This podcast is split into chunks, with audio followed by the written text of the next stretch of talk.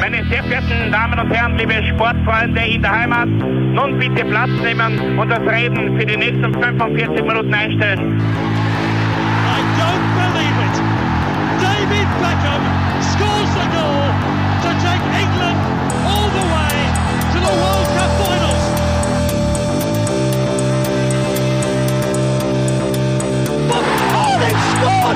Do not believe what I've just seen!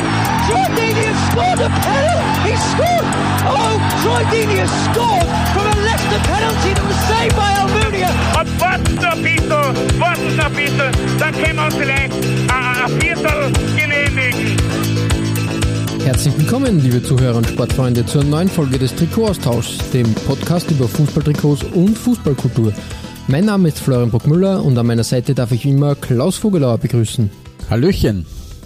Ja, Klaus, ähm, vor zwei Folgen ist es her. Da haben wir ein Special über Rot-Weiß Essen abgehalten. Ähm, das war eine sehr interessante Reise. Ja, das stimmt. Und ähm, dementsprechend haben wir uns gedacht, wir handeln uns geografisch ins nächstgrößere Gebiet, würde ich mal sagen, und schauen uns, nachdem wir vor kurzem ja eigentlich Bayern abgegrast haben, Ja. jetzt einmal Nordrhein-Westfalen fußballtechnisch an und schauen uns die Trikots aus dem Bundesland ähm, näher an, weil da ist eigentlich also ein sehr traditionsreiches äh, Fußball-Bundesland, möchte ich fast sagen. Ja, definitiv. Also da, da liegt wirklich der, der Fußballhund begraben, wie es so schön heißt. Äh, also der, der Fußball, ähm, die Fußballtradition.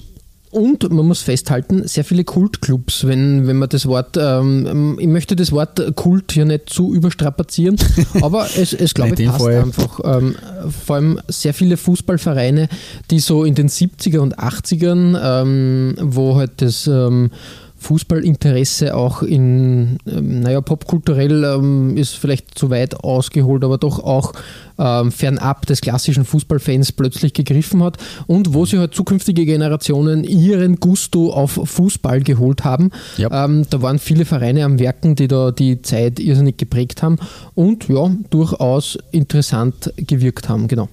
Ja, es ist halt, es ist äh, schade, was in den letzten Jahrzehnten so sukzessive mit, mit äh, dem Pott passiert ist, ähm, weil halt natürlich die, die Konzentration eingesetzt hat, wie es im modernen Fußball halt so ist, auf, auf wenige Clubs. Äh, das passiert im internationalen Fußball mit wenigen Spitzenclubs in der Champions League zum Beispiel, ähm, wo ich jetzt das nicht da wieder gehört habe, da war ich ein bisschen äh, äh, entsetzt ähm, ähm, von Marcel Reif, äh, der von, von der Gruppenphase der Champions League als Kasperl-Gruppenphase gesprochen hat. Aha, Aber man okay. muss halt leider, man muss halt leider schon sagen, ähm, dass äh, das ist auch erwiesen in Statistiken, dass die, die Punktabstände zwischen ersten und vierten in den Gruppenphasen oder in den Gruppen der Champions League sich in den letzten zehn Jahren ständig äh, erweitert haben. Also klafft immer mehr die, Lück, die Lücke, wenn man jetzt statistisch das auswertet vor 10 Jahren oder vor, vor 15 Jahren waren die einfach nur enger beieinander. Da hat es Gruppen gegeben, wo der erste und der vierte vier, fünf Punkte auseinander waren. Momentan ist da ein, ein klares Loch, das da Mhm, klafft. mhm. Aber das, das führt uns jetzt zu weit natürlich. Äh, ich möchte jetzt auch den, den Marcel Reif nicht zu nahe treten. Wie gesagt, ich finde es halt ein bisschen sehr despektierlich, das so zu, zu sagen, aber vielleicht hat er es auch sehr, äh, hat er es auch eher sarkastisch gemeint, das möchte ich mir jetzt nicht unterstellen. Ähm, und nicht allzu ernst. Ähm, aber natürlich ist das auch, worauf ich hinaus wollte, auch im, im, im- Pot ein bisschen äh, eingetreten. Wenn man sich jetzt zum Beispiel die Tabellen der, der Bundesliga anschaut, natürlich gibt es Schalke und Dortmund und oder wenn man jetzt rein nur Nordrhein-Westfalen hernimmt oder den, den, den, den klassischen, das klassische westdeutsche Fußballgebiet, Mhm. Dortmund und Leverkusen, Leverkusen halt auch nicht, so die super Traditionsmannschaft, aber doch jetzt schon lange dabei. Ähm, als Düsseldorf wieder und Köln. Ähm, das, das, das sind schon Clubs, äh, vor allem an der Spitze, wenn man sich anschaut, äh, in manchen Saisonen der letzten 5, 6 Jahre, waren von diesen Clubs äh, Minimum drei immer unter den Top 5 dabei, kann man so Mhm. im Durchschnitt sagen. Ähm, also die Spitze ist durchaus da noch immer vorhanden und, und, und man ist an der Spitze dabei, nur der Durchschnitt ist einfach ein anderer geworden, beziehungsweise die Präsenz einfach auch des Westens im, im, im äh, deutschen äh, äh, Erstligafußball ist einfach, hat sich einfach geändert, weil die Belletage natürlich logischerweise jetzt dadurch, dass der Osten dazugekommen ist, aber der hat jetzt eben nur, mit, nur unter Anführungszeichen mit Leipzig und den zwei Berliner Clubs ähm, äh, da keinen kein großen keine große Lobby oder keinen kein, kein großen Bestandteil, leider muss man sagen. Ähm, also das ist jetzt Ausrede eigentlich, wenn man das hernimmt, aber wenn man sich so in den 70ern vor allem umschaut, da war teilweise die Hälfte der Bundesliga aus, aus Nordrhein-Westfalen. Mhm, mhm, ja, das ist mittlerweile bei weitem nicht mehr der Fall. Aber wenn jetzt mal, die, wie gesagt, überlegt, Gladbach kommt natürlich auch noch dazu, Gladbach, Schalke, mhm. Köln, Dortmund, Duisburg, äh, Düsseldorf, Bochum natürlich, äh, Rot-Weiß Essen, RWE, wie wir sie kennen. Ähm, also Uerdingen, äh, ja, äh, Wuppertaler SV, äh, also da hat es einige Clubs gegeben, da war wie gesagt teilweise einfach, einfach von, von 18 Bundesliga-Clubs war die Hälfte aus diesem Bundesland. Mhm, und das mhm. ist einfach mittlerweile nicht mehr so der Fall. Wenn man sich jetzt die abgelaufene Saison 2018, 19 zum Beispiel hernimmt, ähm, also die vorletzte Saison jetzt eigentlich, je nachdem wie die Saison äh, zu Ende gespielt wird, da waren Dortmund, Leverkusen, Gladbach, die waren die Top 5, wie ich es gesagt habe. Ähm, sind wir auf 3, dann kommt Düsseldorf, sind wir auf 4, dann Schalke sind wir auf 5 und das war's. Mhm, mhm, ja, das ist ja, ja, ja. Lange Rede, kurzer Sinn. Wie du richtig sagst, ja, es ist, ähm, hat sich da etwas, ähm, natürlich, äh, der schnöde Mammon natürlich auch ein Thema. Ähm, da haben sich ja. sehr viele äh, Teams äh, Mannschaften verkalkuliert oder einfach ähm, zu spät ähm, investiert oder, oder neu aufgestellt und dann, dann passiert das. Ähm, ein, ein, ein Trauerspiel ähm, durch und durch natürlich, äh, was auch ähm, bei anderen Mannschaften oder anderen Bundesländern durch, durchaus passiert ist, dass einfach sehr viele da nicht mitgezogen sind, weil sie zum einen nicht wollten oder, oder eben auch nicht konnten. Und ja, da hat dann hat sich das halt etwas ähm, selbst äh, ausgesiebt, traurig aber wahr. Ja, leider, leider. Das ist richtig. Nichtsdestotrotz nehmen wir die Folge jetzt quasi als Sprungbrett, um einmal ein bisschen fernab der ersten äh, Reihe da zu, zu wühlen und zu schauen, was los ist, weil ich glaube, wir haben genau. nicht die ganz großen Reißer drinnen, die haben wir schon durchaus auch in eigenen Folgen besprochen, aber auch ähm, interessante Kultclubs, die in zwischen mit dem Profifußball nur mehr kokettieren und ähm, nur, mehr, nur mehr am Rande äh, des Profifußballs äh, stattfinden. Genau, die aber natürlich den, den, den Glanz der Vergangenheit ja immer noch in sich tragen. Wurscht in welcher Liga sie momentan spielen und da werden wir ja auch noch einiges äh, im Verlauf der ganzen Folge hören. Und im, im, im Ruhrpott äh, äh, Deutsch äh, möchte ich nur vorausschicken äh, zu allen unseren Zentrikos, glaube ich, kann man sagen, mein lieber Herr Kokoschinski. Genau, richtig. Wie es so Tradition ist. Dann los, los, was findet sich bei dir auf der Nummer 5? Ja, ich mache den Auftakt äh, mit dem Revierclub äh, schlechthin, dem Ruhrboot-Club schlechthin. Mhm. Zumindest für mich. Das ist, mag ja auch streitbar sein, dieses Thema, aber für mich ist es der FC Schalke 04. Ja. Ähm, und die waren ja, und das ist ja heute äh, schier unvorstellbar, in den 80ern ganze dreimal in die zweite Liga. Mhm äh, abgestiegen. Mhm. Das haben wir in unserer Derby-Folge ähm, äh, festgehalten und gehört, ja. äh, wo wir Schalke und Dortmund verglichen haben. Deswegen sei es mir, äh, äh, verzeih es mir, lieber Flo, wenn ich das Schalke ähm, in dieser Folge Nummer vor, ja. vor den Vorhang hole, aber eben nur als Nummer 5. Ist nachher wird es dann eh wieder wird's dann eh neuer sozusagen. nach Schalke wird es neuer. Oh, Den Karlau habe ich eigentlich, das ist mir jetzt so auf halber Strecke eingefallen, aber wurscht. Ähm, ja, also wie gesagt, in den 80ern äh, ihre, ihre Hängephase gehabt sozusagen in, in, in der Bundesliga-Zeit ähm, mit drei Abstiegen. Ähm, Im Sommer 1991 ist man dann aber wieder aus der Versenkung aufgetaucht und äh, seitdem ist man bis heute am Stück erstklassig geblieben. Aber wenn zwischendurch einmal knapp war, wenn ich so zurückdenke, eben äh, an, die, an die vorletzte Saison, an die Saison 2018, 19. Ähm, aber sie sind seitdem, eben, wie gesagt, seit fast 20 Jahren jetzt wieder in der Billetage am Stück.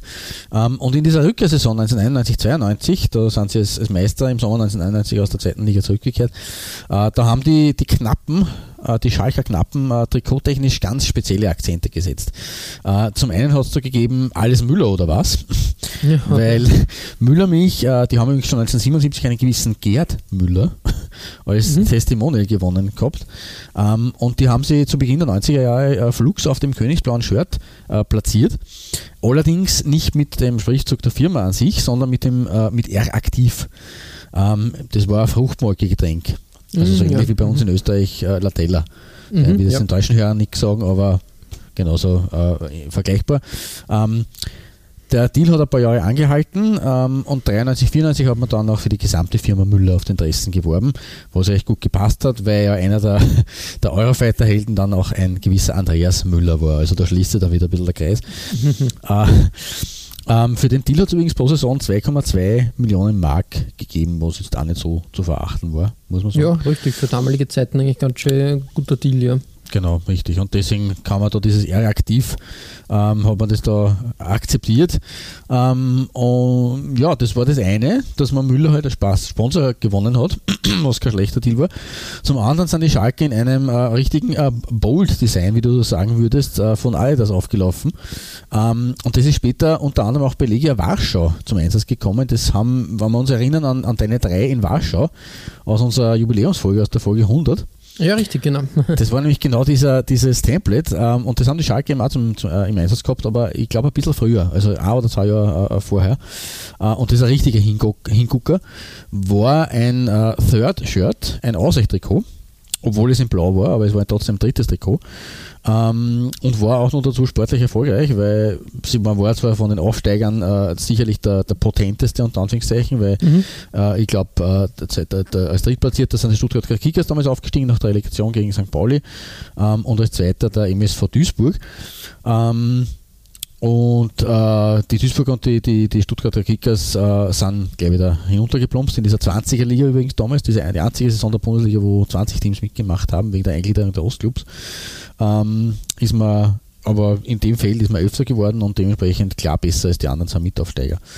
Und ja, das Design selber, also ich, ich habe mich lange nicht entscheiden können, ob ich das nicht vielleicht einmal für, für ein, ein, ein, ein, eine Gruseltrikot-Folge verwenden soll, weil so recht koscher äh, pff, ist mir das auch nicht, aber es hat irgendwie was. Und es schaut schon sehr, es, es spricht einfach für die, für, die, für die Phase, für diese Zeit, muss man sagen. Ja, richtig, richtig. Ja, ich, ich mag eigentlich das Design sehr gerne. Ich finde, das ähm, hat ein bisschen was von Testbild und, und wilden, Ja. wilden äh, Testscreen, aber es ist irgendwie, ja, es hat Charme, finde ich. Es passt nicht.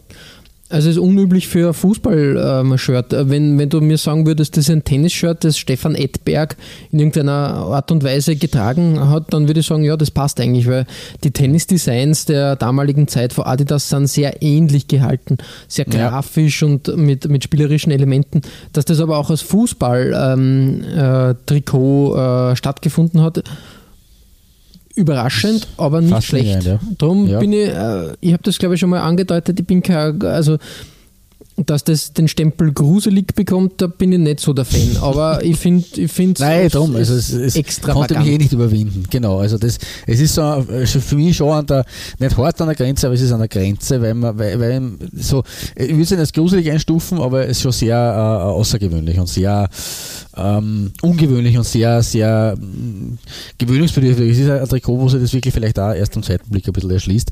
Was, was irgendwie schon geil ist, sind diese, diese, diese ähm, unteren äh, Dinge, die so ein bisschen, dieser untere Bereich, das wirkt ja wie Berge eigentlich auch. Also und dann und wie Türme, wie so Schächte. Ja, richtig, richtig. Wie, Also- wie Hügeln wir das fast so. Wie, wie, wie Hochöfen Ähm, fast, wie Hügel, Ho Hochöfen hinter Hügeln. Also eigentlich auch nicht so schlecht passend, insofern auch wieder zum Ruhrpott. Kann man viel reininterpretieren. in Ja, Trikot, natürlich. Muss man sagen. Das Richtig. Hat, hat schon was, ja. Genau. Ja, und deswegen konnte er an dem äh, nicht vorbei und äh, musste mit dem hier eröffnen. Ähm, in Blau. Ähm, in Grün habe ich auf die Homepage noch äh, gestellt äh, das äh, entsprechende Twinned by Design Trikot von dir, Flo.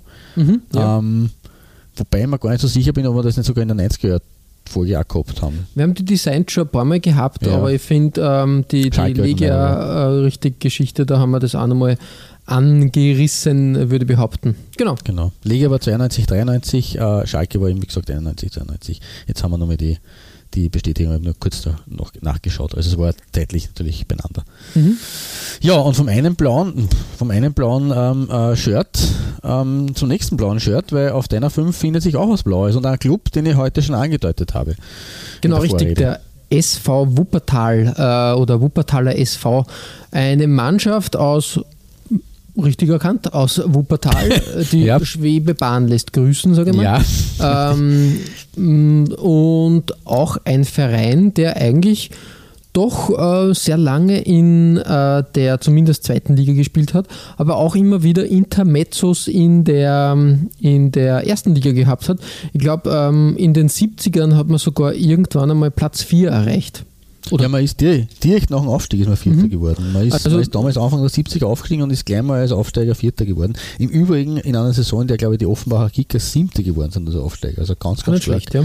Also da ist es rund gegangen. Der Verein selber eigentlich relativ jung, ähm, hat sich aus einer Fusion zweier Mannschaften äh, zusammengetan, nämlich aus dem SSV 04 Wuppertal und dem TSG Vohwinkel 80 und okay. äh, zwar am 8. Juli 1954. Eigentlich ein Jungspund und unter den Vereinen, möchte ich ja, sagen. So gesehen schon, stimmt. Ja, ähm, sonst ja, wie gesagt, ähm, ich glaube, inzwischen hat man sie in der Regionalliga etwas etablieren können. Man hat kurze Zeit sogar in der ähm, fünften Liga dann gespielt. Ich glaube, so Mitte der, äh, der 2010er Jahre war das. Mhm. Ähm, ist jetzt aber wieder, wieder zurück. Ähm, ich glaube, vor 10, 15 Jahren waren wir doch relativ lang in der dritten Liga zu Hause ähm, ja. ja. also wie gesagt, ein, ein Verein, würde ich auch sagen, würde mich freuen, wenn der, wenn der den Aufstieg wieder in die dritte Liga packt. Und ja, wie auch überall ähm, bei diesen Kultclubs hat es ja quasi jetzt auch dann ein, ich glaube, es war Insolvenz da oder beziehungsweise ähm, hat, man, hat man Probleme mit dem Geld bekommen und da hat sie dann Gott sei Dank, wie halt immer bei solchen Kultclub, sage ich jetzt einmal, äh, Gott sei Dank ähm, eine, eine Fanbase gefunden, die da ein bisschen durch Crowdfunding und Rettungsprojekte den Verein am Leben hält und schaut, dass da was weitergeht. Äh, ich glaube, ähm, dass, äh, dass die Probleme aber äh, ohne großen, großen Sponsor, der da investiert, ähm, durchaus ähm, wirklich existenzbedrohend werden. Mhm. Das ist jetzt eine sehr traurige Rede, darum schauen wir uns das Trikot an. Wir schreiben die Saison 92-93 und schauen uns das Away-Shirt an. 92-93 hat man, glaube ich, ähm, in der zweiten Liga gespielt, genau. Mhm. Ulsport war der Ausrüster und da habe ich ein Design gefunden für Ulsport, das habe ich gar nicht so gekannt und das zeigt auch, wie Ulsport äh, in der Phase doch auch irgendwie versucht hat, ähm, designtechnisch äh, Akzente zu setzen. Grafisch gesehen spürt es da anders. Da spielt es quasi ein, ein, ein, ein Querstreifen. Mhm. Dann einen Diagonal, äh, ja, so Diagonal äh, Banderolen möchte ich sie nennen, ja. Ja, also der Querstreifen ist fast schon, fast schon ein, ein Brustring eigentlich. Ne? Eigentlich Brustring wird es nur viel besser, besser, genau richtig, du sagst das. Dann finden sie Dreiecke, Trapeze, äh, Rauten, da, da spielt es alles, äh, Parallelogramme, äh, wirklich grafisch ganz, äh, ganz stark finde ich, ein interessantes Design. Ähm, irgendwie mm, zieht mir das äh, magisch an. Ich muss aber auch dazu sagen, ich finde, wenn diese Hauptpartie in der Mitte also diese äh, parallel gehaltenen, diagonal oder leicht angeschrägten äh, Balken mit den Rauten da etwas ähm, besser platziert worden wären und ein bisschen mhm. größer gemacht worden wären, hätte das Design mehr Pep gehabt, weil das links und rechts rundherum ist eher, ja, da war der Designer ein bisschen überambitioniert, wie ich finde, und hat ein bisschen zu viel äh, gewollt, mhm. aber im Großen und Ganzen ein interessantes Design und deshalb bei mir auf der 5. Gute Wahl. Also mir, mir, mir ist das Design überhaupt noch nie untergekommen. Ähm, man, das ist schon ein, ein, ein, Zeit, ein Zeital her, diese Saison, obwohl ich mich erinnern kann, damals wie Wuppertal aufgestiegen äh, war in die zweite Liga. Ähm, ich glaube sogar gemeinsam, also in einer Saison mit, mit Wolfsburg, wohin es für Wolfsburg gegangen ist, weiß man heute, für Wuppertal ist es leider in die andere Richtung gegangen. Ja. Äh, aber ähm, das war die damalige äh, Saison der unfassbaren 24er Liga in der zweiten Liga mit der Zusammenlegung dieser zwei äh, äh, geteilten Ligen nach der Ostwiedervereinigung. Mhm. Ähm, aber das Trikot selber ist, es, also, es erinnert mich schon entfernt an das, an das Schalke-Shirt und an dieses, an dieses Template von, von Adidas, ähm, aber wieder auf eine ganz andere Art und Weise und äh, ganz, ganz wild eigentlich. Also und ich gebe ja, da recht. Mutiges Design aus der Phase. Hätte absolut, man hätte ja. nicht zugetraut, aber es, mhm. ist, es ist wirklich, es kann was, sage ich jetzt einmal. Das stimmt, ja. Genau. Ja. Und U-Sport nur dazu, also es auch nicht so unüblich, dass diese sowas, also U-Sport in den 90ern sind wir auch nicht so gewöhnt, dass die da so, so wild reinfahren. abliefern. Ja, richtig, du sagst das, richtig. Ja, Klaus, ähm, wer liefert bei dir auf der Nummer 4 ab? Wen finden wir da? Ja, wir finden die graue Maus des Pots, wie sie oft bezeichnet wird, ähm, quasi das Äquivalent zu Admira, Ja, wenn man ja, so ja. auf Österreich unterbricht. Also Admira Wacker Mödling äh, hat in Österreich dieses, äh, haftet dieses, dieses äh, Image an. Und im Pot ist es äh, Rot-Eis Oberhausen. Ähm, ja, pf, ja, eigentlich immer schon ein bisschen ein, ein farbloser Club, würde es jetzt nicht unbedingt äh, treffen. Titeln, ja. Mhm. Genau, es war ein bisschen zu sehr, zu, zu arg und zu heftig formuliert. Es ist halt einfach ein, ein Club, der, kein, der kein, kein, keinen großen Glamour-Faktor hat, was ja nichts Schlechtes ist. Äh, in Oberhausen sind ehrliche Malocher daheim, wie man so auf, auf Ruhrpott-Deutsch Hast du schön gesagt, ja. Dankeschön. ähm, ja, und wie gesagt, dieses äh, Image haben sie halt schon ewig, ähm, die RWOler. Ähm, und daran haben wir die vier Bundesliga-Jahre Anfang der 70er nichts ändern können. Ähm, zu einer ähnlichen Zeit, ähm, wie auch Wuppertal aufgestiegen ist. Äh, ich glaube, RWO war ein Jahr früher dran, wenn ich mich nicht täusche. Mhm. Ähm, die Schattenredaktion flüstert mir gerade aufs Ohr. Äh, dass mich da nicht täuscht. Nein, sie waren sogar ein paar Jahre früher dran. Sie sind 1969 aufgestiegen, also die erste Saison 1969-70. Wuppertal ist erst 72, 73 in der ersten Liga gelandet. Äh, aber nichtsdestotrotz äh, hat das nicht, nicht viel daran ändern können. Ähm, nur dazu, also sie waren sogar in den großen äh, Bundesliga-Bestechungsskandal der frühen 70er verwickelt Okay. in den berühmt-berüchtigten. Also insofern, spätestens da hätte man eigentlich sagen können, nicht Glamour-Faktor, aber vielleicht ein bisschen ein, ein, verruchten, ein verruchtes Image, aber das haben sie irgendwie trotzdem auch nicht so mitgenommen. Äh, die, die Folgen damals waren, dass der damalige Trainer, ein gewisser Günther Brocker, gesperrt worden ist.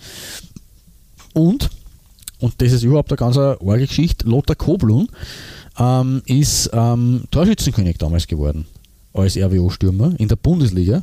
Mhm. Ähm, eine ganz faszinierende Geschichte.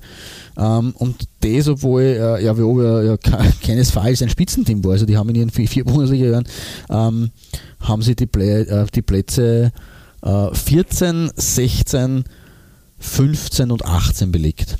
Mhm. Also Okay.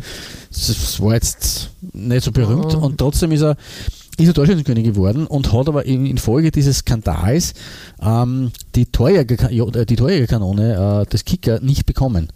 Okay. Hm. Die wurde ihm 36 Jahre später nachgereicht. Also die, die, die Mhm. äh, Würdigung des Torschützenkönigs der Saison 1972 ähm, wurde Lothar Koblun im Frühjahr 2008 nachträglich überreicht. Sozusagen, Zumindest nachdem eh schon Wurde es, äh, wurde, Eh, wurde, es wurde nachgeholt. es überreicht genau. und ja. Ist genau, auch schon wieder zwölf Jahre her. Ähm, weil man dazu sagen muss, es ist schon länger erwiesen gewesen, dass er da nicht wirklich äh, groß involviert war.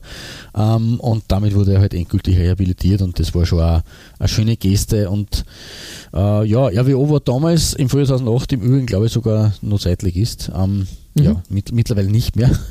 Ähm, die gibt schon ein bisschen länger. Ähm, sie sind nämlich äh, im Dezember 1904 gegründet worden als Oberhausener Spielverein. Mhm. Okay. Ähm, und dabei waren beteiligt äh, Mitglieder des äh, 1902 gegründeten Emschertaler SV und des Oberhausener TV 1873. Mhm. Okay. Ähm, von dem Oberhausener TV hat sie ähm, dann die, die komplette Fußballabteilung äh, im Jahr 1922 angeschlossen, äh, nachdem diese wegen der bei uns schon erwähnten reinlichen Scheidung zwischen Fußball und Turnen äh, keine Zukunft mehr im, im TV, im Turnverein gesehen hatte. Äh, und nur kurz darauf, äh, im Jänner 1923, hat dann der, der Spielverein, der SV, mit dem Stürumer SV 1908 fusioniert. Mhm. Der war wiederum 1908 als SV Victoria Stürum gegründet worden und hat sich 1912 mit dem Unterstürumer Ballspielverein zum Ballspielverein Victoria 08 Stürum zusammengeschlossen und hat dann 1920 eben den letztgenannten Namen Stürumer SV angenommen. Lange Rede, kurzer Sinn, aus diesem ganzen Fusionsgemenge ähm, hat sich dann, dann der Verein Spielvereinigung Oberhausen Stürum als Fusionsverein emporgehoben. Ähm, nur wenige Monate später haben aber ein paar Mitglieder den Verein wieder verlassen und haben als Abspaltung im Juni 1923, also nur nicht einmal ein halbes Jahr später, den ersten FC Mülheim Styrum gegründet. Mhm. Der wiederum war sogar kurzzeitig einmal in der zweiten Liga beheimatet Ich glaube sogar, dass man einmal in einer Forgotten Clubs Folge kurz erwähnt haben. Bin mir jetzt nicht sicher. Ja, kann schon sein, ja. Möglich, aber nicht gesichert äh, bei so vielen Folgen. Auf jeden Fall Mülheim, äh, Styrum, äh, äh ein, ein bin mir gar nicht sicher, ob sie nicht sogar Gründungsmitglied der zweiten Bundesliga waren 1974. Auf jeden Fall äh, haben sie auch da ihre, ihre, ihre, kleine Phase Ruhm gehabt, auch ein Verein aus dem Westen. Ähm, und zurück aber zu, zu den Oberhausenern, die haben dann im Juni 1933 schließlich den heutigen Namen Rot-Weiß, SC Rot-Weiß Oberhausen angenommen. Also nach, nach langem Hin und Her von 1904 bis 1933, nach 30 Jahren äh, Identitätsfindung, äh, schließlich der heutige Name. Ähm, bekannt sind die äh, Rot-Weißen übrigens auch dadurch, dass sie eine Parallele zu einem Club aus unserer Bayern-Folge aufweisen, äh, weil ihr Logo ist so wie bei Fürth das Kleeblatt. Okay. Ja, stimmt. Ja, richtig, richtig, richtig, Genau. Und dieses Kleeblatt hat eigentlich lange Jahre durchaus ein kleines bisschen Glück gebracht. Äh, man kann zwar den Westrivalen Alemannia Aachen und Fortuna Köln in der ewigen Tabelle der zweiten Liga nicht ganz ins Wasser reichen, weil Fortuna Köln war immer, glaube ich, 26 Jahre im Stück dabei und die Alemannia ist auch sehr lange dabei gewesen. Äh, aber in Sachen Zweitliga-Zugehörigkeit ist RWO trotzdem vorn und vor allem oft dabei gewesen, immerhin ganze 18 Saisonen seit 1974 und damit von 127 Clubs, die bisher Zweitligisten waren, auf Platz 22. Mhm, okay. Also schon eine gewisse Tradition, zumindest in der ähm, im Unterhaus, wie es so schön heißt. Ähm, das letzte richtige Hurra hat es 2003, 2004 gegeben. Da war man zeitweise sogar Tabellenführer und hat am Schluss nur um zwei Punkte den Aufstieg verpasst. Oh, ja, okay. Also ich kann mich noch gut erinnern, das war ähm, wirklich hoch überraschend, wie die, die wie RWO da, da äh, gespielt hat, das ist auch schon wieder 16 Jahre her. Ähm, aber waren damals echt ein Team, das zumindest unter den Top 6, 7 gut mitgehalten hat in der, in der zweiten Liga und sind eben noch knapp am Aufstieg vorbeigefahren und äh, haben ihre letzte, ihre bisher äh, 18 Zweitligaspielzeiten äh, dann 2010, 2011 ähm, absolviert. Da sind die Kleeblätter 17er geworden und mussten in die dritte Liga. Und in der ist dann trotz großer Pläne weiter bergab gegangen. Als 19. ist man gleich durchgereicht worden in die Viertklassigkeit.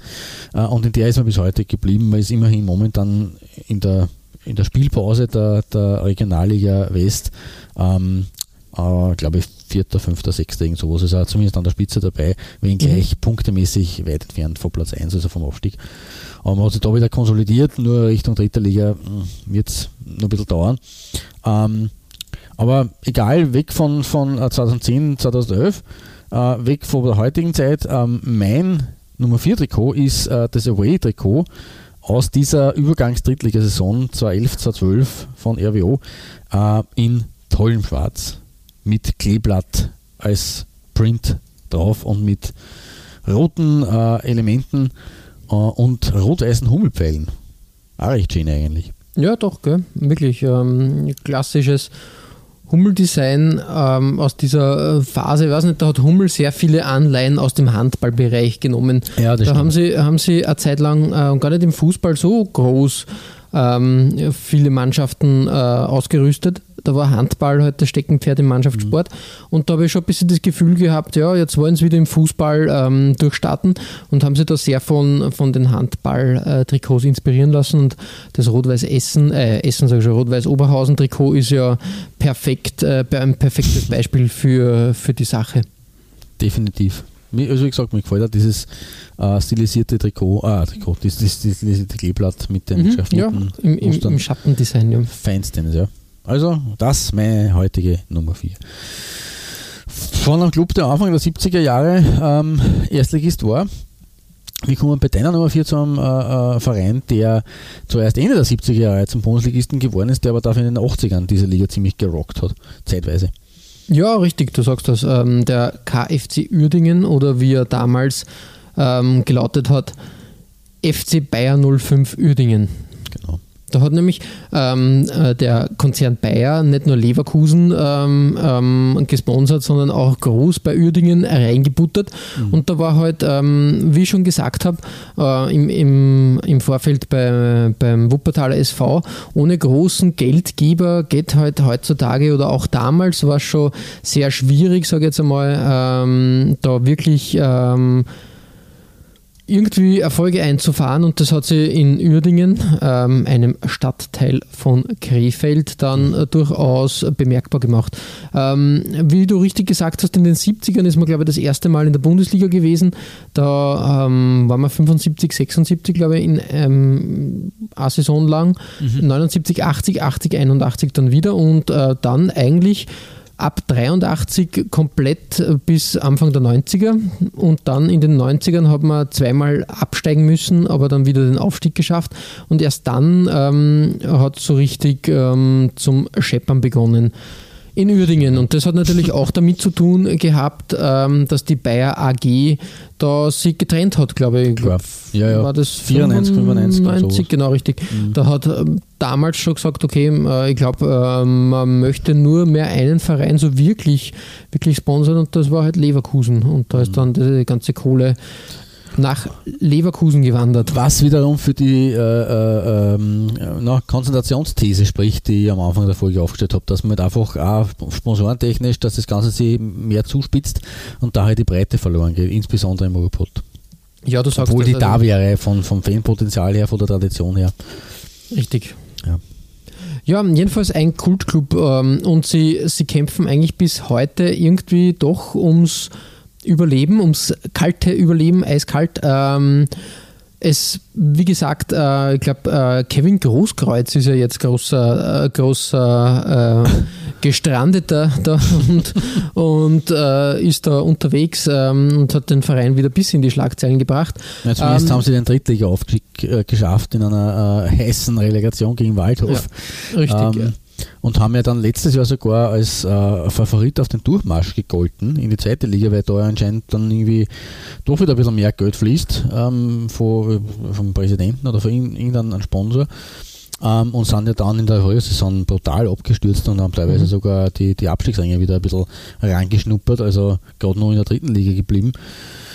Ja, Aufs und Abs, wie es so oft war in der Geschichte des KfC. Du sagst das. Ähm, wenn man an den KfC Uerdingen denkt, ähm, muss man ein Jahr oder eine Begegnung wirklich hervorstreichen. Und das war, glaube ich, 1985. Mhm.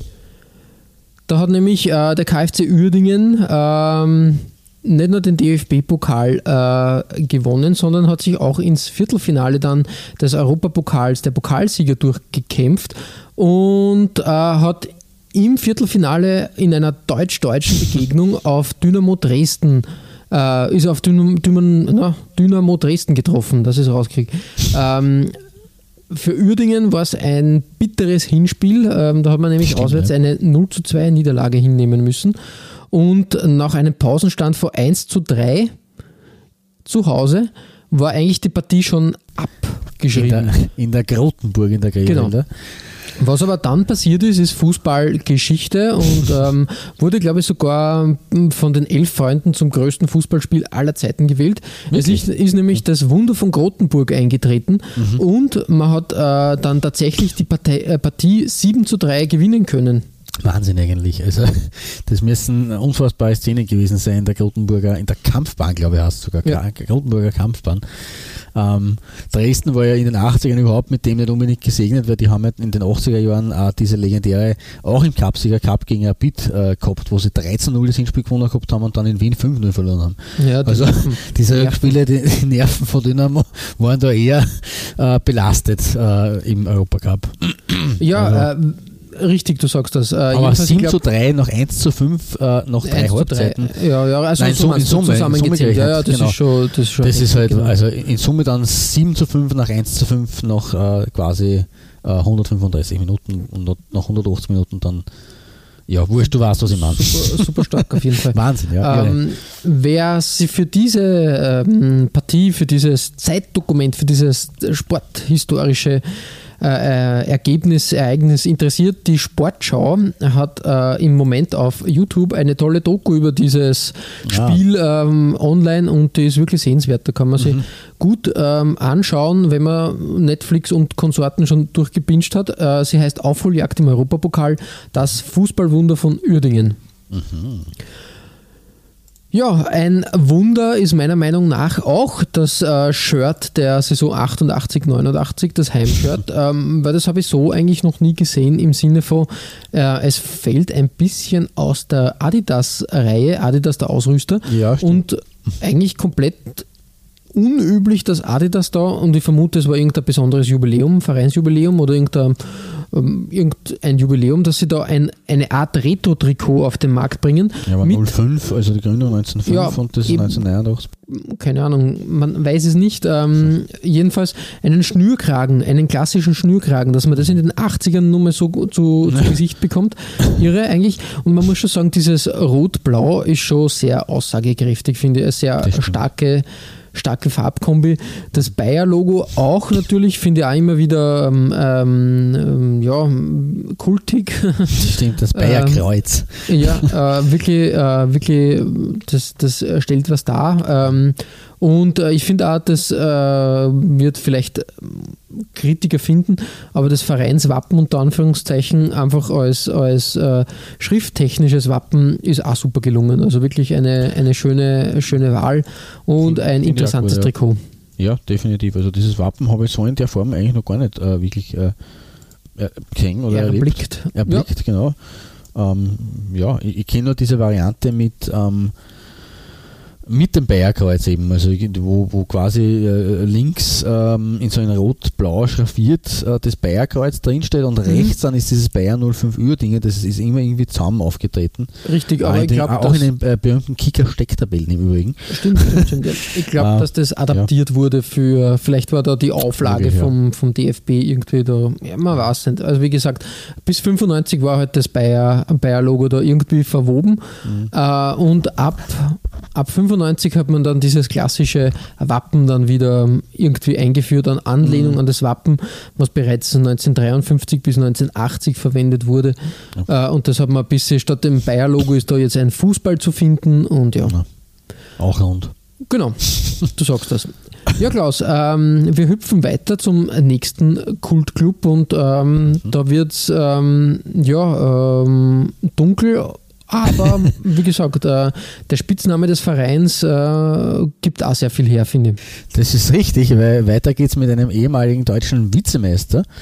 Und das nur so mit dem aus der Bundesliga Premierensaison von 1963-64. Äh, Da werden ein paar ihre Augenbrauen hochziehen, aber wir reden von niemand anderem als dem MSV Duisburg, beziehungsweise dem damaligen Meidericher Spielverein. Weil unter diesem Namen äh, ist äh, am 2. Juni 1902 der Club in der, damalig, in der damals selbstständigen Gemeinde Meider- Meiderich gegründet worden und erst 1967, also eigentlich erst im vierten, dritten, vierten Bundesliga-Jahr in MSV, also Meidericher SV, für das steht nämlich das MSV, Duisburg umbenannt worden. Die Zebras, wie du schon richtig gesagt hast, dafür sind sie bekannt, für diesen Spitznamen. Ähm, und die Sebas blicken nicht nur wegen dieser Vizemeisterschaft 64 auf eine ruhmreiche Geschichte zurück. Ähm, man hat sich ab den 50ern äh, in der damals höchsten Spielklasse befunden, der Oberliga West, äh, ist dann eben zum Bundesliga-Gründungsmitglied geworden und gleich in der ersten Saison Zweiter und haben sie dann fast 20 Jahre hindurch durchgehend in der Belletage äh, des deutschen Fußballs gehalten, die Zebras. Das kann man sich heutzutage gar nicht mehr vorstellen, dass die, Ja, die ersten das war- 20 Jahre lang waren die ein Dino. Also im, im, im Beginn der 80er Jahre waren die noch nie abgestiegen aus der Bundesliga. Das ist auch Mhm. jetzt nicht so aus der heutigen Sicht schon sehr arg eigentlich. Und haben nur dazu 1978, 79 äh, das UEFA Cup Halbfinale erreicht. Auch das ist schon längst in Vergessenheit geraten. Ja, ja. Das war, war damals eine, eine, eine deutsche Machtdemonstration im UEFA Cup, so wie es dann circa ein Jahrzehnt später, in den Anfang der 90er, mit den Italienern war. Ähm, aber so Ende der 70er, Anfang der 80er hat es, glaube ich, zweimal, ähm, also einmal hat es ein rein deutsches Halbfinale gegeben im UEFA Cup und 78, 79 war es fast eine rein deutsche Angelegenheit. Ähm, Duisburg, München-Gladbach, Hertha, Hertha im UEFA Cup Halbfinale ja, ja. und, und Roter Stern Belgrad. Die waren die einzigen, die nicht deutsch waren und ja, eigentlich auch kurios, dass das ein jugoslawischer Verein dann war und kein englischer oder italienischer oder spanischer. stimmt, ja. Aber ähm, ja, ähm, das war nur die Hochphase sozusagen, aber zu Beginn der 80er ist man dann, sind die Zebras sozusagen sprichwörtlich in die Knie gegangen ähm, und 1982 in die zweite Liga abgestiegen. Ähm, ja, also und das ist nur umso härter, weil man jetzt abgesehen von den 20 Jahren durch oder von den von den von diesen langen Jahren äh, in der Bundesliga, waren wir eigentlich ab der Saison 1951 mit Ausnahme einer einzigen Saison durchgehend erstklassig gewesen. Also fast 30 Jahre lang. Hm. Auch eine lange, lange Zeit. Aber jetzt in den 80ern mit diesem Abstieg 1982 ist dann der, der tiefe Fall so richtig ähm, erfolgt. Mitte der 80er hat man sogar drei Jahre lang Oberliga dulden müssen war damals die dritte Liga. War damals völlig unvorstellbar für die MSV-Fans oder für den MSV selber. Man hat sich da dann wieder rausgewurstelt ähm, und ist dann bis Anfang der 2010er Jahre wieder in den ersten beiden Spielklassen drinnen geblieben. Also hat die Drittklassigkeit wieder vermieden. Legendär ist dabei vor allem ähm, der 18. Februar 1994. Weißt mhm. du warum? Na, du wirst es mir aber hoffentlich sofort sagen. Na, natürlich. ähm, damals hat man, damals hat man ähm, daheim Werder Bremen mit 1 zu 0 besiegt. Mhm. So weit, so gut. Aber es ist damit etwas eingetreten, was in der Bundesliga-Geschichte zum damaligen und bis zum heutigen Tage ähm, einzigartig gewesen ist. Ähm, man hat nämlich ähm, mit einem negativen Tor Torverhältnis äh, die Tabellenführung übernommen. Mhm. 29 zu 30 am 22. Spieltag dieser Saison, unter anderem übrigens mit Hannes Reinmeier, ah, ja, der damals für Duisburg gespielt hat. Ja. ähm, erster und bislang einziger Bundesliga-Spitzenreiter mit negativer Tordifferenz. Das mhm. hat es jetzt davor und danach nie wieder gegeben. Also insofern haben wir auch ein bisschen Bundesliga-Geschichte ähm, mitgeschrieben. Ähm, das letzte Mal erstklassig waren wir 2008. Auch das eigentlich irgendwo unvorstellbar, dass es erst zwölf Jahre her, also es ist schon wieder zwölf Jahre her, aber für mich ist das so, so, so nahe, wenn ich sage 2008. Ja. Mhm. ja. irgendwie schon. Und das ist eigentlich arg, dass man da noch Bundesliga gespielt hat. Ähm, 2013 hat es aber den großen Knall dann gegeben. Ähm, da ist ihnen nämlich in der zweiten Liga die Lizenz entzogen worden und äh, der Zwangsabstieg dadurch eingeleitet worden und seitdem pendeln die gestreiften blau-weißen Zebras zwischen der zweiten und der dritten Liga hin und her. Ja, traurig. Ja. Ja. Traurige Geschichte eigentlich. Ähm, man, man, man, kann es auch überdramatisch sehen. Die, die Duisburg-Fans haben damals nach dem Zwangsabstieg äh, äh, Kerzen wie beim Begräbnis äh, vor dem Stadion aufgestellt. Also das war ein bisschen übertrieben, finde ich, aber okay. Aber natürlich schon traurig für so einen Club ähm, dass der jetzt eigentlich so ein bisschen zum Fahrstuhlclub zwischen zweiter und dritter Liga geworden ist und gar nicht mehr so richtig äh, Tritt, in, äh, Tritt, in, in, Tritt findet. Also die Zebras äh, nicht, nicht einmal in, in, in Tritt findet, geschweige denn in Galopp. Mhm. Ähm, äh, momentan sind sie, glaube ich, wieder Drittliga äh, Spitzenmeister zwar, aber dritte Liga. Ähm, man darf übrigens auch nicht vergessen, dass äh, 10,1% des Vereins mittlerweile ähm, einem äh, Ausrüster gehören, nämlich Capelli. Ja, richtig, richtig, ja, stimmt. Also ein Zehntel ähm, gehören zu, zu Capelli, zu dem New Yorker Unternehmen. Ähm, meine Nummer 3 heute stammt aber aus einer anderen Zeit mit einem anderen Ausrüster. Ähm, und so hatten wir damals äh, Platz 6 belegt in der zweiten Liga in einem stylischen schwarzen U-Sport-Outfit. Ähm, ja, das wird da, wird da glaube ich heute gefallen, was ich so, so aufzeige momentan, weil auf Platz 4 schwarz und auf Platz 3 genauso schwarz. Ähm, auch hier habe ich wieder so ein Print, dieses, dieses äh, Wappen oder dieses, das, das, Zebra mit dem Wappenprint äh, in der unteren ähm, Hüftpartie. Mhm. Ähm, faszinierend finde ich diese äh, blaue, äh, weiß nicht, wie man das nennen soll, was sie da zuerst so als, als Querstreifen und mit dem weißen, weiß-gräulichen Na, mit der Naht, Streifen. fast schon sagen, was das Ja, ist, genau, so was da drüber zeigt. Ein bisschen genau. zum Ulsport äh, Trademark geworden, weil das Design hat Ulsport sehr lange verwendet. Ich kann mich erinnern, ähm, mhm. dann, dann in der zweiten Liga oder in der dritten Liga äh, Union Berlin hat auch von Ulsport so ein ähnliches Trikot bekommen. Da war dann unten ah, okay. der Fernsehturm zu sehen und ähm, glaube ich ah. äh, Kaiserslautern und, und auch 1860, wenn mich nicht alles täuscht haben auch so ein ähnliches äh, Design dann irgendwie, ja, zumindest als Auswärtstrikot gehabt, genau. Mhm, stimmt.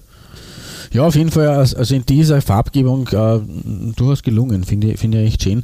Es ist zwar kein klassisches äh, äh, Zebra-gestreiftes Trikot, aber nichtsdestotrotz ein äh, schönes Dokument ähm, vom Ende der äh, 2000er Jahre, mhm. 2009, 2010 ähm, als Fußnote, aber das möchte ich bitte schon äh, festhalten, es ist keine Doppelbelegung. Ja. Ähm, aber als Fußnote äh, habe ich ein zweites MSV-Trikot, äh, da habe ich auch nicht ganz vorbeigekonnt, äh, nur so in einer Ruhrpott-Folge, ähm, aus der Saison 1974-75 mit mhm. Brian Scott. Ja. und, und von Palme. Aber ja, richtig, ja. ja, also es ist eigentlich auch ein, ein, ein Ausrüster der, der Bundesliga Frühzeit. Ähm, aber Palme-Trikot und Hummelpfeile, die ja, Ja. da irgendwo rennen. Da läuft was schief. ist so ist seltsam. Äh, ich könnte es erklären, ähm, aber wie es dazu gekommen ist und noch viel mehr, könnte man oder kann man im Trikotbuch unseres geschätzten äh, ähm, Kollegen, Freund des Hauses, fast schon, Steve Apenowitz nachlesen. Bundesliga-Trikots von 1963 bis heute. Heißt sein Buch sehr zu empfehlen. Auch die Folge natürlich, die wir mit ihm aufgenommen haben, oder die zwei Folgen über Trikotbücher im Allgemeinen und über sein Buch im Speziellen und über ihn. Ähm, und wer mag, kann das natürlich gerne nachhören, unser Interview. Ja, und das Steve. Buch kaufen. Wirklich lesens, lesenswert und Ja. wirklich eine schöne Lektüre. Richtig, absolut. Genau. Damit der Bogen geschlossen und auch das Kapitel MSV Duisburg für die heutige Folge ebenfalls geschlossen.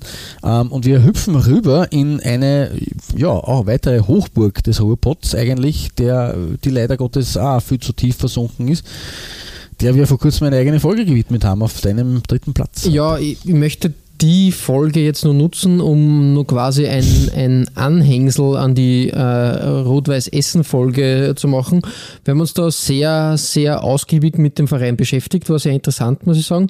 Ähm, auch, auch hier natürlich, es gibt äh, da eine Podcast-Staffel äh, zum Thema Rot-Weiß-Essen. Ähm, das kann man sich alles äh, schön anhören äh, und, Genau. und durchhören. Football is my first love. Genau, äh, unbedingt, ähm, unbedingt durchhören. Da sind sehr schöne Podcast-Beiträge zu finden zu sämtlichen. Also wir haben den Trikot-Aspekt reingebracht, aber, aber andere Podcaster haben da wirklich von allen Seiten Rot-Weiß Essen sehr gut ausgeleuchtet und beleuchtet. Und das war wirklich sehr interessant, dieser kleine Ausflug nach Essen. Und da äh, habe ich eigentlich zuerst einmal, ähm, wir recherchieren ja immer äh, ja, sehr lange, äh, muss man sagen. Und da hätte ich ja eigentlich als erster mein Essex-Trikot mit dem schönen, schönen Rostbalken, nenne ich es jetzt einmal, da platziert. Das ist ja wirklich eine, eine Schönheit. Mir ist aber äh, bei der Recherche was aufgefallen, äh, wo ich mir nicht ich kann es mir Columbo-mäßig zusammenreimen, aber es ist trotzdem irgendwie ein Mysterium.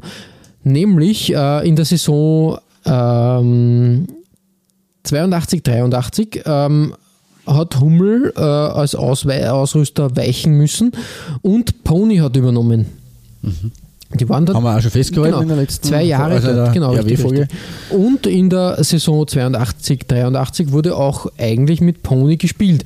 Aber äh, dieses Trikot, was ich herausgepickt habe, ähm, hat sich auf einer Autogrammkarte von Helmut Gorka äh, gefunden. Äh, wenn man, Augenwärts. ja, wenn, äh, wenn man dieses äh, Trikotdesign anschaut, eigentlich schön klassisch, äh, weiß mit ganz feinen Nadelstreif, Sehr schön eigentlich. sehr ja. eng, Super. Erdgasstudio Essen, auch super, das RWE-Logo auch, auch super.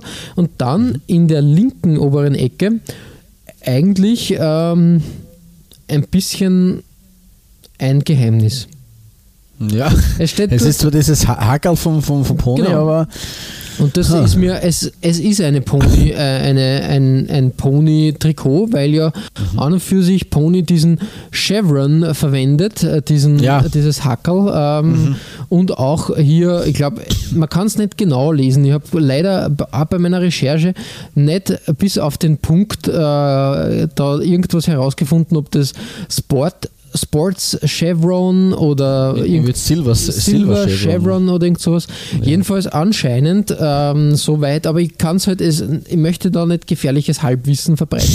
Irgendwann werde ich diesen Fall komplett auflösen und dann werde ich euch davon berichten. Aber meine Vermutung ist, dass der Markenname Pony anscheinend für den deutschen Markt zu dem Zeitpunkt noch nicht irgendwie äh, frei war oder irgendwie das Probleme gegeben hat und Pony da kurzerhand irgendwie um, um äh, funktionieren hat müssen und das dann in Silver Chevron, Server Chevron oder was auch immer ähm, verwenden hat müssen, weil Pony zu der Zeit auch äh, die ähm, die Werbung äh, in Amerika gemacht hat, äh, The Brand with the Chevron.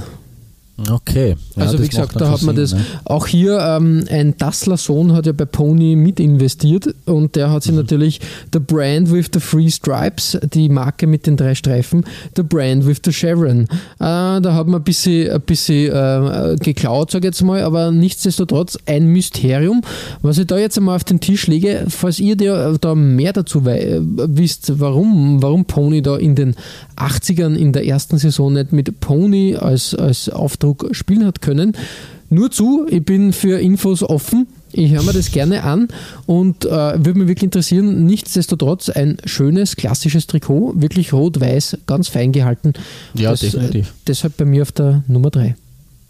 Sehr, sehr, gute Wahl. Also da haben wir jetzt nämlich dann den, den, den Bogen gespannt, weil wir haben ja das letzte Mal das 83er, 84er Trikot von Pony, glaube ich, gesehen bei dir. Genau, richtig. Da war dann alles schon geklärt. War da alles okay, war genau. Pony schon wieder, wieder auf dem Trikot selbst zu finden.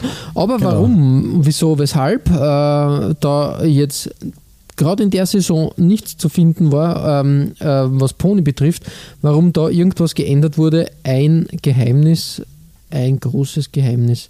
Und Werden wir nur lüften. Genau. Irgendwie. Dementsprechend. Aber das Trikot selber ist sehr, sehr schön, weil mit diese, diese, dieser Shadow Stripe-Effekt der Nadelstreifen in, in Weiß wunderschön. Wirklich feine Klinge, muss man sagen. Ja, eben, eben, finde ich auch. Genau. Klaus, äh, feine Klinge auf deiner Nummer 2, was findet sich hier? Ja, auf meinem zweiten Platz findet sich eine Geschichte wie in Dallas. JR. Und das Ganze, ja, J.R. Ewing, genau, richtig. Äh, und das Ganze hat sich aber abgespielt im biederen Herne. Äh, knapp 156.000 Einwohner groß und äh, in den heutigen Grenzen des Ergebnisses vor ein paar Gebietsreformen. Ähm, umliegende Gemeinden wie die Großstadt oder ehemalige Großstadt Wanne-Eickel sind über diese Reformen eingegliedert worden, beziehungsweise mit Herne zusammengelegt worden. Die Stadt selber ist nach Offenbach übrigens äh, die der Fläche nach zweitkleinste Großstadt Deutschlands. Wirklich? Ja, also so ist sie zumindest tituliert. weist aber nach München und Berlin die drittgrößte Bevölkerungsdichte aller Städte in Deutschland auf.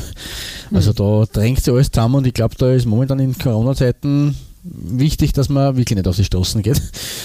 Ähm, in der Vergangenheit war Herne übrigens natürlich vom Steinkohlebergbau geprägt, wie so viele Städte im Ruhrgebiet. Äh, in den 70ern allerdings, und da kommt jetzt der Bogen wieder zum G.R. Ewing, äh, ist man trotz der Energiekrise von 1973 als Ölstadt dargestanden.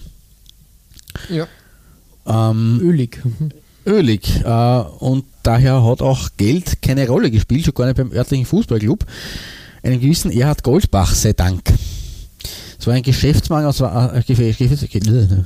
ein Geschäftsmann, ruhig konzentrieren, äh, das war ein Geschäftsmann aus Wanne-Eickel, ähm, der J.R. Ewing von, von Herne, ein ehemaliger Kohlehändler und zu dem Zeitpunkt, Anfang der 70er Jahre, ähm, Besitzer von äh, über 260 Goldin, so die Kette geheißen, Tankstellen. Also hat in Öl gemacht sozusagen. Äh, diese Kette hat im Jahr 1978 einen Umsatz von 2 Milliarden Euro umgerechnet gemacht. Also kein Lerchelschas, wie man auf gut Österreichisch sagen würde. Und der Herr Goldbach hat ein paar von diesen äh, Milliarden, also ein paar Millionen, nicht Milliarden, sondern ein paar Millionen dieser Milliarden, fleißig in den SC Westfalia Herne investiert.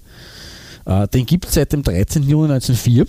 Da haben äh, ein paar junge Kaufleute, Angestellte und Schüler höherer Schul Schulen ähm, im Rittersaal des Schlosses Strünkede oder Strünkede, da muss ich jetzt aufpassen, wie das ausspricht, weil das weiß ich nicht. ähm, äh, haben auf jeden Fall in diesem Rittersaal haben den, den Club gegründet. Ursprünglich mit den Vereinsfarben Rot-Weiß. Äh, 1914 sind dann die heutigen Farben Blau und Weiß angenommen worden. In den 30ern und 40ern waren wir dann zu großen Teilen erstklassig, was das was damals Gauliga bzw. Landesliga bedeutet hat. Ähm, ebenso dann, dann nach ein paar Jahren um 1950 herum und dann wieder, also ein paar Jahre um 1950 herum hat man diesen erstklassigen Status ein bisschen äh, verloren, ist ab, abgerutscht. Und dann ab Mitte der 50er Jahre waren wir aber wieder in der ähm, damaligen Oberliga West, die damals auch mit dem Endrundensystem äh, die erste Liga sozusagen war. Da hat es ja quasi fünf oder vier erste Ligen gegeben bis zur Gründung der Bundesliga. Und dabei waren wir sogar 1959 westdeutscher Meister. Mhm. Westfalia Herne. 1960 waren wir Vize und damit waren wir in beiden Jahren äh, bei der Endrunde um die deutsche Meisterschaft dabei. 1960 dann allerdings als Vizemeister nach einer Qualifikationspartie äh, eigentlich erst, nämlich die, lustigerweise in einer Qualifikationspartie gegen die Kickers aus Offenbach, also im Duell der, in einem Kleinstadtduell sozusagen, im Duell der beiden kleinsten äh, Großstädte. Ähm, mehr als die Endrundenteilnahme war diesem starken Team aber dann nicht vergönnt. 1959 ist man hinter dem HSV und eben den Offenbacher Kickers, die haben dann das Hessenfinale gegen Frankfurt verloren, äh, ist man Gruppendritter geworden, 1960 dann letzter hinter dem HSV, dem KSC und Borussia Neunkirchen. Äh, abgesehen von diesen Erfolgen Ende der 50er Jahre ist man aber sonst eher ein blasser Club geblieben. Das hat sich dann, und jetzt, da kommt jetzt der Bogen wieder, den ich schließe, äh, mit dem Zweitliga-Aufstieg 1975 geändert, ähm, weil dank Goldin, ähm, standen unter anderem ein Top-Torjäger wie der Hans-Joachim Abel, der später für Bochum und Schalke gespielt hat, oder auch der Sören Büsk, der dänische Nationalspieler, im Kader von Herne. Und auch ein gewisser Karl-Heinz Brücken, der mhm. hat davor schon in Leverkusen, in Bielefeld, in Düsseldorf und in Dortmund gespielt. Und der ist 1976 dann nach Herne gekommen. Ähm, und hier auf meinem Foto, was ich für, für euch ausgesucht habe, auf meiner Nummer 2 sieht man ihn mit Goldin auf der Brust und Hummel am Herzen. Sehr schön. Muss mal so, sozusagen. Äh, von 1977 weg hat der Verein übrigens dann sogar Westfalia Goldin 04 Herne geheißen. Also man hat sich endgültig dem Sponsor unterworfen, fast schon in österreichischer Manier. Ähm, ja, was man bevor ich, noch, bevor ich dann zum Trikot richtig komme, noch erwähnen muss, die Ölblase ist so schnell zerplatzt, wie sie gekommen war. Äh, der Goldin-Boss äh, Goldbach hat nämlich den verkauften Sprit nicht versteuert gehabt. Ja, ja, okay. Und dementsprechend ist er dann schlussendlich im Gefängnis gelandet, äh, Ende der 70er und Westfalia ist ohne Sponsor dagestanden.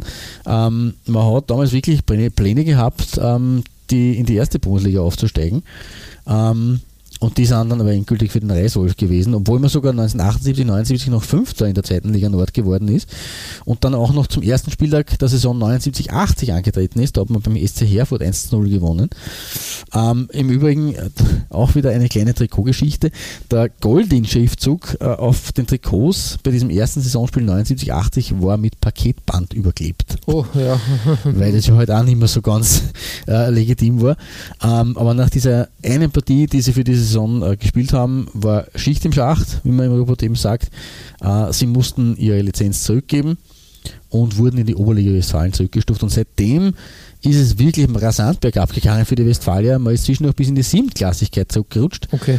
und ist aktuell äh, in der Oberliga, also in der fünften Spielstufe. Und auch da wieder zieht sich zieht sich das Ganze wie ein, ein, ein, ein, Kaugummi seit dem Ende der 70er Jahre, das Pech, das dem Club ein bisschen anhaftet. Im Dezember 2019, also vor einem knappen halben Jahr, musste man einen Insolvenzantrag stellen. Oh Gott, oh Gott, und hat daher neun Punkte abgezogen. Also kriegt er für, für die aktuelle Saison neun Punkte abgezogen.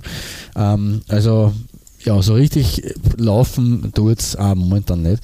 Ich habe euch übrigens auch wieder so als kleine Fußnote aus der aktuellen Oberliga-Zeit äh, das Trikot der Saison 18-19 ähm, auf, auf unsere Webseite gestellt. Äh, das ist quasi eine moderne Version.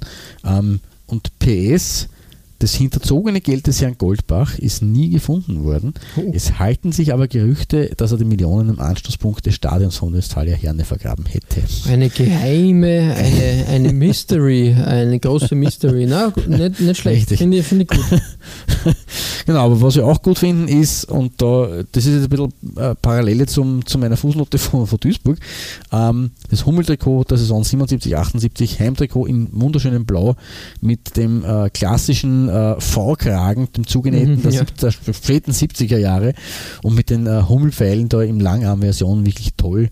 Ähm, ja, und auch der Herr Brücken schaut da recht, äh, ja, komisch aus der Wäsche, aber ich glaube, dass, dass er nicht unzufrieden ist mit seinem Trikot. Ja, richtig, richtig. Schaut eigentlich sehr zufrieden aus. Genau.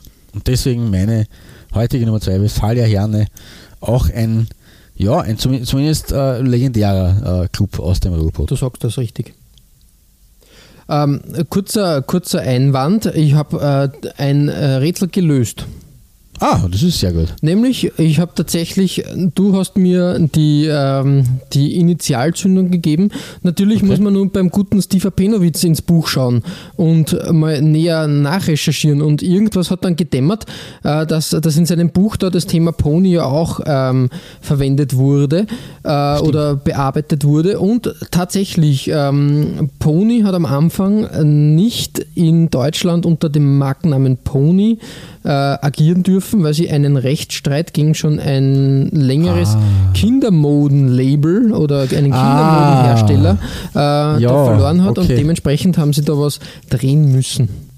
Das sagt mir jetzt sogar was, die Geschichte die habe ich, ja, die habe ich natürlich gelesen bei einem Buch. Genau. Aber das, wie, wie, es ist natürlich vieles, was dann schlummert, passiv und was man immer so gleich zur, zur Hand hat. Aber super, super äh, nachgecheckt. Sehr cool.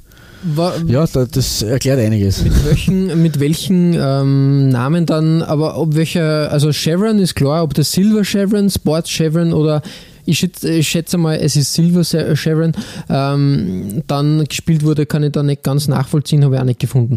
Jedenfalls Case closed für mich, äh, so schnell geht es. Sehr gut. Ein Cold Case weniger. Wir hüpfen bei meiner Nummer 2 zur SG Wattenscheid 09, einem Kultclub. Auch ein Kultclub. Schlechthin, Ja. sage ich jetzt einmal. Wirklich, ähm, wirklich ein großer Name, der leider in den letzten Monaten und Jahren ähm, traurige Berühmtheit erlangt hat, äh, weil der Verein in die Insolvenz geschlittert ist und äh, zumindest fix, glaube ich, in die Fünftklassigkeit abgestuft wird, sofern der Bin mir Spielbetrieb sicher, ob das, ja, eben. eigentlich aufrechterhalten werden kann. Ähm, das ist die Frage. Ähm, ich glaube, man kann, es ist nur die Frage, ob sie, ob sie ähm, Geldmittel organisieren können. Das ist alles in der Schwebe. Da kann ich Das auch nicht mehr sagen, als äh, hoffentlich lässt sich da noch irgendwas drechseln, aber ich befürchte, ähm, dass, dass da der, das Schiff abgefahren, äh, abgelegt ist. Ja, ich hoffe das ehrlich gesagt auch, was du hoffst, weil das wäre extrem schade ähm, um, die, um die Wattenscheider, aber so was mein Wissensstand ist, äh, schaut das echt nicht gut aus. Also dass, dass die momentan, also eigentlich hätten sie diese Saison wirklich mit, mit null Punkten und nie, einfach nicht mehr weitergespielt. Äh, also normal ist es so, wie es jetzt eben bei, bei, Herne der Fall war, gibt es da bei Insolvenzantrag eben einen neuen Punkteabzug und dann spielt man trotzdem irgendwie fertig und schaut nur zu, zu retten, was zu retten ist. Das hat vor gar nicht so langer Zeit, vor ein paar Jahren, in der, in der dritten Liga der Feuerwehr Aalen, glaube ich, geschafft, dass Ja. die, obwohl sie neun Punkte Abzug gekriegt haben, dass sie oben geblieben sind. Ähm, ich glaube auch die Offenbacher Kickers haben das jetzt irgendwann einmal gehabt in der Regionalliga. Ähm, aber bei Wattenscheid, die sind tatsächlich mittlerweile auf Platz 19 in der Regionalliga West eingestuft mit eben 0 Punkten und 0, äh, 0 zu 0 Toren. Und also die sind komplett weg vom, vom Spielbetrieb. Was natürlich jetzt sowieso der Fall wäre, weil nicht gespielt wird, aber die würden nicht mehr antreten in dieser Saison. ja, das ist halt schon. Und sind, ich glaube jetzt, ich weiß nicht, ob, ob die Jugendmannschaften irgendwie erhalten Ich glaube, werden. die sind erhalten glaube, worden bis jetzt, schon, weil, weil da aber genau. Privatinvestoren gefunden wurde. Aber Mhm. ob der Profibetrieb oder der Semi-Profibetrieb da aufrechterhalten wird, man weiß es nicht. Wir hoffen das Beste, sage ich mal. Äh, schauen, schauen wir freudig in die Zukunft, hoffentlich. Ja. Äh, ich schaue freudig in die Vergangenheit und zwar zum Ja. Trikot aus der Saison Besser. 91, 92.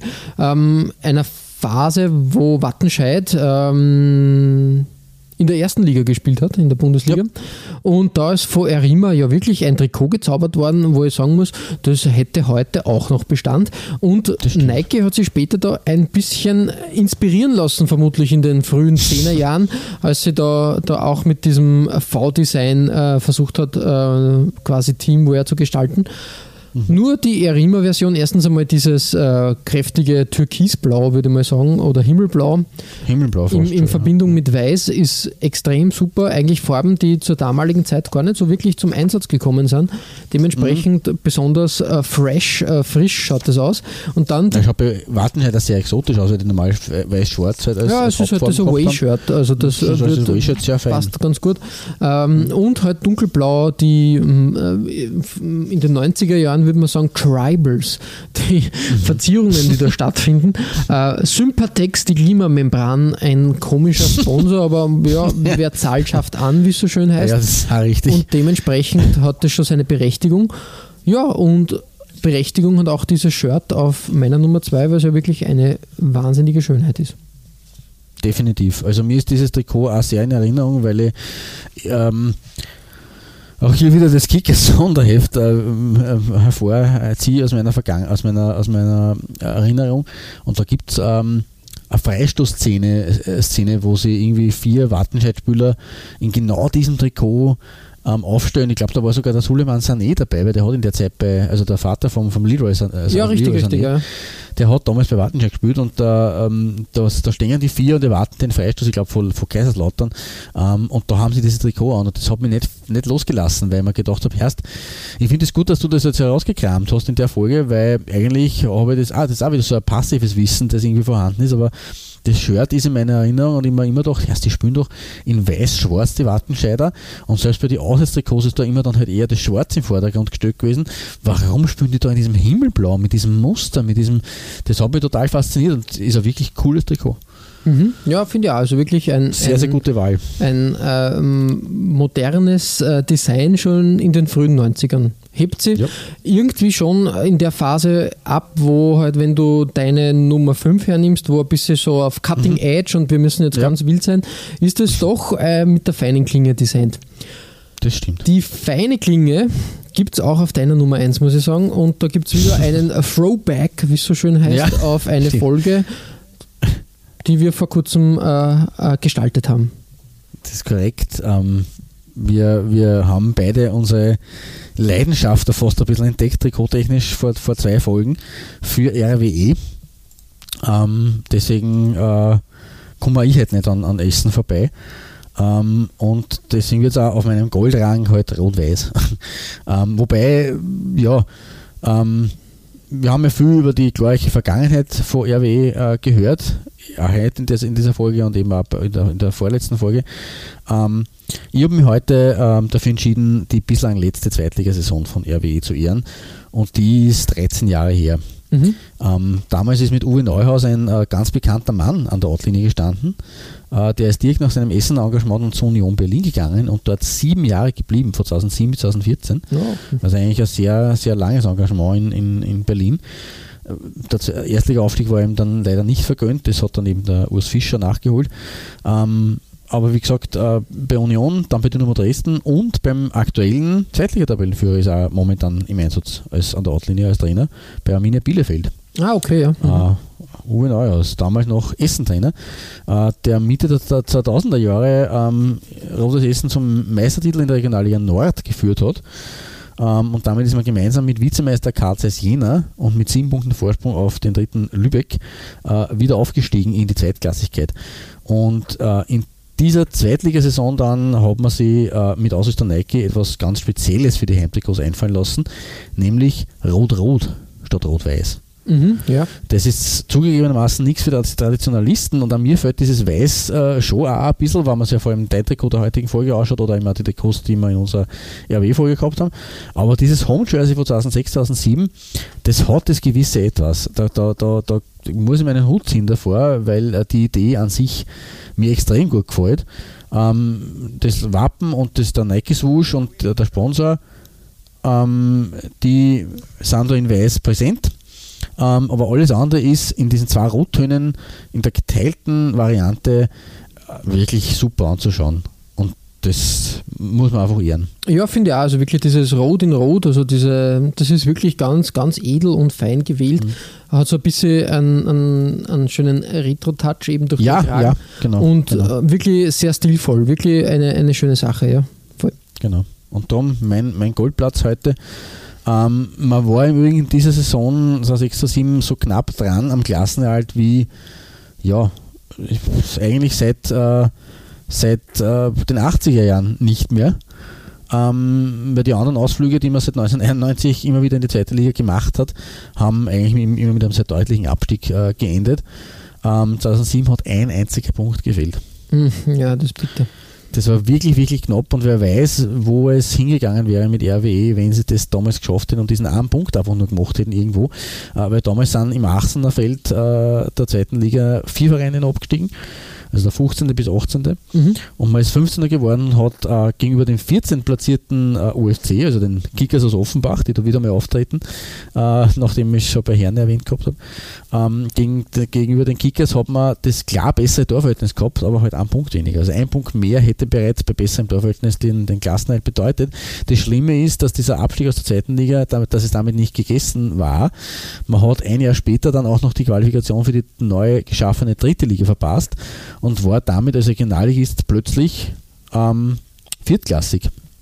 Okay, ja. Mhm. Und 2010, und das war drei Jahre nach dieser Saison, nach diesem knappen zeitlichen Abstieg, ist man sogar in die Fünftklassigkeit hinunter gerasselt. Also das war eine Phase, wo es wirklich, wirklich äh, ganz, ganz bitter war. Also anstatt äh, sich in der zweiten Liga zu halten und dort vielleicht wirklich was aufzubauen, ähm, damals war so noch die Diskussion um ein neues Stadion an der Hafenstraße etc. etc. Das ist jetzt realisiert worden.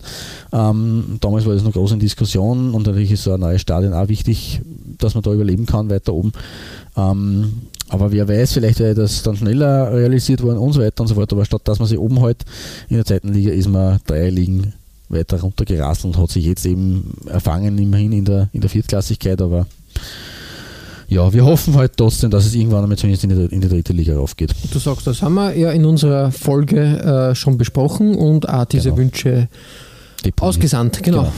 Ja, ähm, deswegen schauen wir im, bei unserem letzten Trikot im Ruhrpott zu einem auch absoluten ähm, Traditionsverein aus dem Ruhrpott ähm, zu den Unabsteigbaren, als die ja lange gegolten haben, bevor sie es dann getroffen hat, der Bahnstrahl des Abstiegs aus der Bundesliga, aus der ersten. Ja. Ähm, und ein Verein, der durchaus auch für kultige Trikots steht. Nämlich der Heimatverein von Hermann Gerland, der VfL Bochum. Genau, richtig. ähm, natürlich passt es sehr gut zu meiner Nummer 2, äh, Wattenscheid, Stadtteil von Bochum. Da hat es ja immer harte ja. Bandagen gegeben, harte Derbys. Ähm, Man darf nicht vergessen, Wattenscheids größter Erfolg war eigentlich, dass sie ein Jahr lang äh, der einzige Bochumer Club in, in der, der, Bundesliga, Bundesliga waren. Genau, das war glaube ich 93, 94, wenn mich nicht alles täuscht. Ja. Sonst muss man sagen, äh, Bochum ja eigentlich grundsätzlich immer ähm, seit 71 zumindest in der ersten oder zweiten Bundesliga zu finden, eigentlich sehr konstant. Mhm. Und so die letzten 20 Jahre eher aber durch Aufsteigen, Absteigen. Äh, also da gibt es ein paar Saisonen, wo man, wo man stark gespielt hat. Jetzt ist er mal sehr lange, schon seit zehn Jahren fast in der zweiten Bundesliga zu Hause. Die äh, längste Phase jetzt fast da unten. Ja. Richtig. Ähm, mal schauen, ob sie, ob sie wieder neuen Schwung holen. Ich glaube, ähm, man kann immer wieder mit ihnen rechnen, aber wie gesagt. Aber auch in die andere Richtung, weil es war diese Saison schon sehr, sehr knapp. Ja. Da waren sie, glaube ich, sogar, schon, sogar zeitweise 17. oder so. Ja, es ist immer, immer schwierig. Äh, es ist dieses, äh, ähm, immer dieses Zittern wie bei St. Pauli. Äh, die spielen eine Saison um den Aufstieg und die nächste Saison ist dann eine um den Abstieg, habe ich immer so das Gefühl, wo man halt bis zum Schluss ein bisschen zittern muss oder Angst haben muss, dass der Verein das dann doch nicht packt. Mhm. Jedenfalls habe ich mich bei meiner Nummer 1 für ein Trikot entschieden, ähm, was durchaus, ähm, na, ich möchte nicht sagen, dass es mein Lieblingsausrüster ist, weil das ist ja schwierig zu sagen. Da, ist, doch, ist doch Hummel. Ja, Hummel. Äh, Le Coq Sportif, es gibt so viele schöne Sachen, aber ein Ausrüster, den ich über den Trikotaustausch immer mehr ins Herz geschlossen habe, weil ich einfach auch die, die ich, als Kind der 90er einfach auch dieses Design sehr gerne habe und auch mit der Marke groß geworden bin, sage ich jetzt mal. Reebok. Reebok hat da in der Saison äh, 96, 97 ein Away-Shirt gezaubert, ähm, was einen Pete Mondrian äh, ins ähm, quasi ähm, erschaudern lassen würde. äh, wer Pete Mondrian nicht kennt, das ist ein holländischer Maler gewesen, der äh, sehr, wie soll man sagen, ähm, Neoplast Neoplastizismus, glaube ich, geschaffen hat, die Stilrichtung des Neoplastizismus. Ja, und das ist okay. eben ähm, die, die so, wie es auf dem Trikot ist, einfach diese äh, straight, ein, ein straightes Grid, ein, ein Muster, ähm, ein, ein äh, wie sagt man auf, auf Deutsch, Grid, äh, ein, ein Raster. Äh, ja. Genau, der dann einfach in verschiedenen äh, Größen geometrisch halt in Rechtecken oder Balken gefüllt wird und farblich gefüllt wird. Und das findet da statt und das finde ich eigentlich ziemlich cool muss ich ehrlich sagen. Ja, übrigens äh, Gitter. Gitter, ist, Raster, ja. Äh, da merkt man. übersetzt, ja. Ähm, jetzt äh, Versagen ja, der Muttersprache. Aber es ist, es ist wirklich faszinierend, weil es echt ein bisschen so ausschaut, wie, wie wenn man da, also es erinnert mich entfernt daran, wie wenn man verschiedene Zeitungsausschnitte übereinander gelegt hätte. Ja, oder? auch, äh, auch So ein würde bisschen. behaupten. Aber es ist halt, es, es hat schon, es hat schon was. Ich finde das ganz, äh, ganz toll und gefällt Mhm. mir und wirklich auch von Reebok. Dann sieht man halt in der Mitte des Trikots im Bauch- und Brustbereich gibt es so Reebok Shockwaves, also äh, quasi Am Amplituden, Amplitudes, die da Mhm. immer wieder ausschlagen. Das macht das Ganze wirklich äh, ganz cool und ein uniques Design, äh, was da Reebok gezaubert Voll. hat. Und eigentlich ähm, gibt es da keinen Vergleich für mich. Also da ähm, nicht wirklich irgendwas, was äh, dem äh, Trikotdesign da entgegensteht. Einzigartig einfach. Das stimmt. Es ist, äh, mich fasziniert das, weil ich dieses Trikot echt so n- überhaupt nicht am Tableau gehabt habe. Es ist ein Away-Shirt, vielleicht deswegen auch ein bisschen, weil richtig, ja. die dann doch auch untergingen. Ähm, das war die, diese Faberphase ne, in den 90er Genau, Jahren mit diesem ganz wüden, bekannten Trikot. Aber das ist mir tatsächlich äh, irgendwie unter dem Radar durchgegangen. Also, arger Fund. Cool. Ja, also wirklich ein schönes Trikot und Mhm. Gelungener Abschluss äh, für unsere kleine Reise nach Nordrhein-Westfalen. Wir haben schöne Kultclubs. Mhm. gesehen, schöne Trikots, hat sich wirklich ausgezahlt und ähm, ich hoffe, dass, äh, dass die Mannschaften, die wir besprochen haben, sie zumindest in, im Profifußball etablieren oder et etabliert bleiben oder wieder erfangen. Ähm, äh, diese Vielfalt aus Nordrhein-Westfalen ist wirklich ähm, cool und äh, ja, äh, erfrischt und erhält den Fußball. Ihr findet alle besprochenen Trikots als Nachlese der Episode auf unserer Facebook-Seite. www.facebook.com slash Trikotaustausch Infos rund um den Podcast oder auch über uns selbst findet ihr auf unserer Homepage. www.trikotaustausch.at Äh, Weitere Trikotaustauschgeschichten findet ihr auf unserer Instagram-Seite unter Trikotaustausch oder eben auf unserer Facebook-Page. Wir freuen uns über Feedback, gerne als Kommentar oder Message auf Facebook oder per Mail an. feedback at Trikotaustausch.at Wenn euch unser kleiner Podcast gefällt, freuen wir uns natürlich auch über 5 Sterne auf iTunes.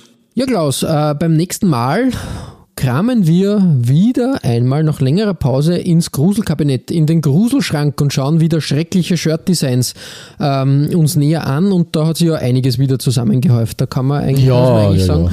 gruselig, gruselig, pfui, pfui, pfui.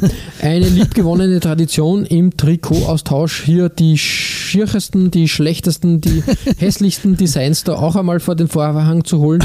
Und da haben wir wieder zehn Absurditäten des Designs hervorgekramt. Und es wird wie immer, glaube ich, ein großes Schaulaufen der unteren Design-Extremitäten.